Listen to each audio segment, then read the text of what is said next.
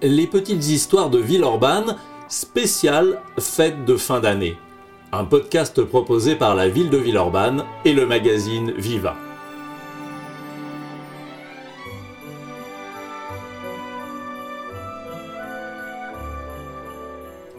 Dans cet épisode, nous dérogeons un peu à la règle, puisque cette petite histoire de Villeurbanne est une fiction. Mais le personnage principal reste bien notre chère ville et celles et ceux qui y vivent. Allez, venez, laissez-vous transporter par la magie de Noël.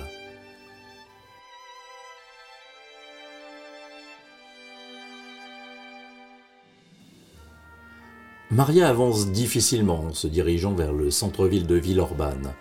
La neige a recouvert les rues et les maisons depuis trois jours. Un vent glacial n'arrive pas à la chasser. L'hiver est rude et Maria souffre de ce froid intense. À quelques jours de Noël et de l'Épiphanie, elle aimerait encore croire à la Befana et que ce personnage folklorique exauce son vœu et permette à sa famille de bénéficier d'un vrai logement. Maria n'a que 13 ans, mais ses rêves de petite fille sont déjà loin, et elle chasse cette pensée en arrivant devant le hangar du charbonnier Boniface, pour qui elle effectue des livraisons dans le quartier de la Perralière et même des fois plus loin.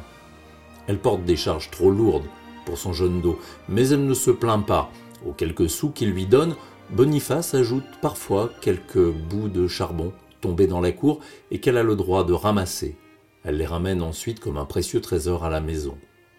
En fait, plutôt qu'une maison, c'est une pièce en rez-de-chaussée que la famille loue à un boutiquier de la rue des Sauveteurs, aujourd'hui la rue Édouard Vaillant, près de la route de Vaux-en-Velin, qui est devenue aujourd'hui l'avenue Roger Salengro.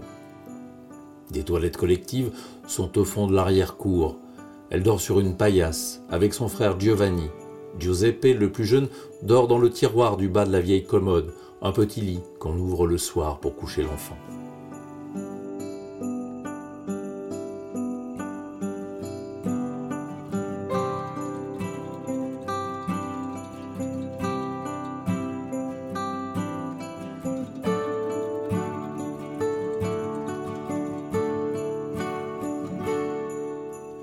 La famille de Maria s'est installée il y a quelques années dans le secteur des poulettes. Le père, Pietro, la mère, Antonella, Maria et ses deux petits frères, Giovanni et Giuseppe.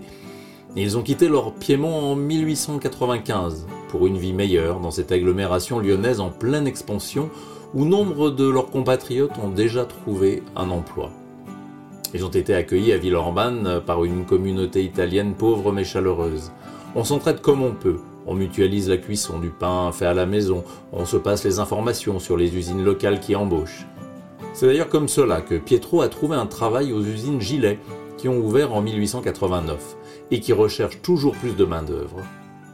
Lui, le paysan piémontais sans qualification, n'a que ses bras et son courage à offrir, mais cela suffit pour aller charger et décharger les camions qui entrent et sortent toute la journée.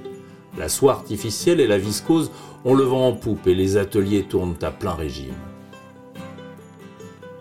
Cela rapporte un maigre pécule, mais avec les quelques pièces durement gagnées par Maria, les cinq membres de la famille mangent au moins à leur faim. Le dimanche, la famille part vers les berges du Rhône. Pietro et les garçons essayent de pêcher un poisson. Maria et sa mère ramassent du petit bois qui viendra alimenter le petit poêle de leur logement. Ce sont des moments heureux, souvent partagés avec d'autres familles italiennes. On échange des nouvelles du pays, on parle politique, sport, les enfants s'amusent, on rigole en espérant des jours meilleurs.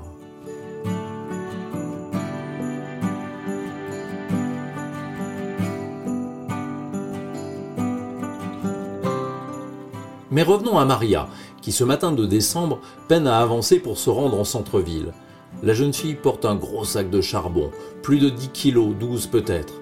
Elle sait juste que le froid engourdit ses mains et qu'il ne faut pas laisser échapper le sac.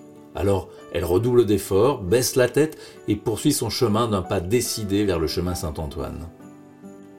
Maria ne voit pas la plaque de verglas qui s'est formée sous la neige et elle s'étale de tout son long.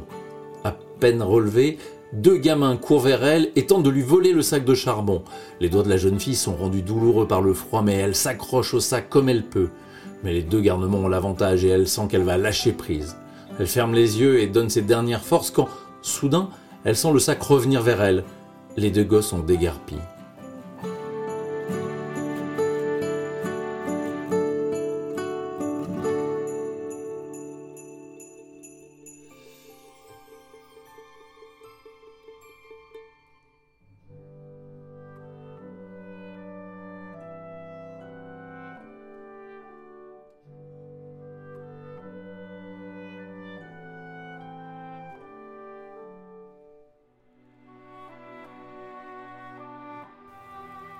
Maria reprend son souffle. Elle ouvre les yeux. Un grand gaillard se dresse devant elle et lui sourit en lui tendant la main. Je m'appelle Jacques. Je vais vous aider, mademoiselle. Les sacrés pas enfilés quand ils m'ont vu arriver. Et surtout quand j'ai levé ma canne pour leur donner une correction, une correction qui aurait été bien méritée. S'amuse le sauveur. Euh, Maria n'en revient pas, elle le remercie comme elle peut, avec son français encore hésitant. Jacques lui propose de l'accompagner. Je vais faire un détour, ça ne me dérange pas, je suis un peu en avance de toute façon. Comme ça, ce sera plus sûr. J'espère que les deux affreux ne vous auront pas suivi et tenteront de vous voler à nouveau votre charbon. Il l'aide à porter le lourd sac, et les voilà repartant sur le chemin. Maria n'ose pas parler, elle a un peu honte de son accent et cet inconnu l'impressionne. Il a pourtant l'air charmant. Il explique qu'il travaille aux usines Gilet où il est contremaître. Alors elle ose lui dire que son père y a été embauché il y a quelques mois maintenant. Jacques la regarde un instant sans rien dire, puis lui demande le nom de son père. Les voilà maintenant arrivés devant l'adresse de la livraison. Jacques salue Maria et reprend son chemin vers l'usine. Maria livre le charbon, glisse le paiement euh, au fond de sa poche et elle repart chez Boniface pour la prochaine livraison. La vie reprend son cours.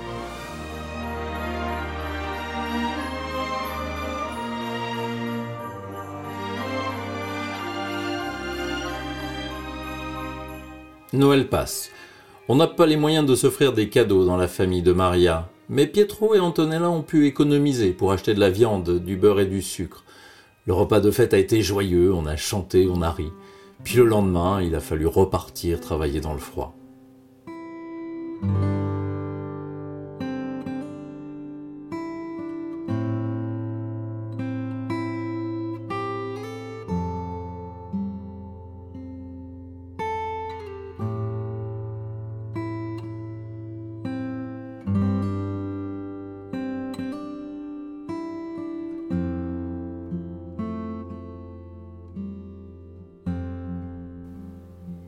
Le 6 janvier, Maria et ses frères n'ont pas trouvé de douceur dans leurs chaussettes.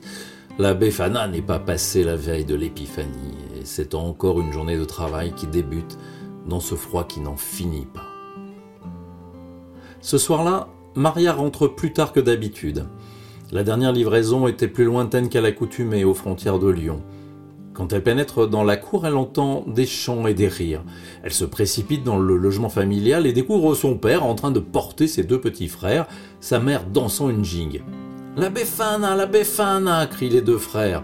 Maria ne comprend pas. Son père lui explique. On m'a convoqué à l'usine et on m'a proposé de me former pour travailler sur une machine à tisser. C'est un poste d'ouvrier qualifié, mon salaire va être triplé on va enfin pouvoir déménager pour avoir quelque chose de plus grand et de plus confortable. Ce soir-là, c'est la fête jusque tard dans la famille de Maria. Maria a pu arrêter son travail. Son père a décidé qu'avec ses deux frères, il devait aller à l'école. Maria a un peu peur, mais elle est ravie. Elle rêverait de devenir infirmière. Les mois ont passé.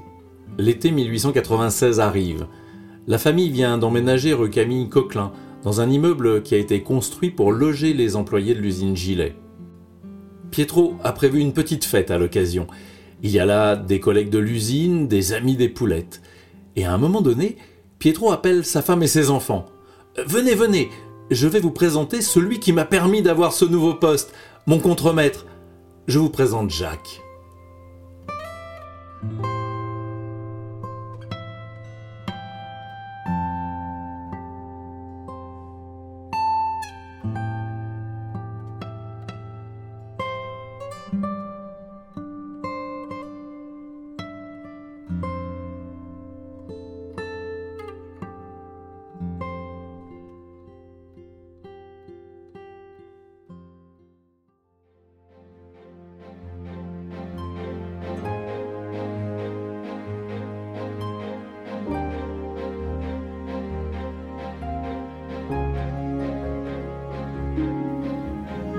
Ce texte, une fois n'est pas coutume, ne fait pas partie de ceux publiés dans le magazine Viva.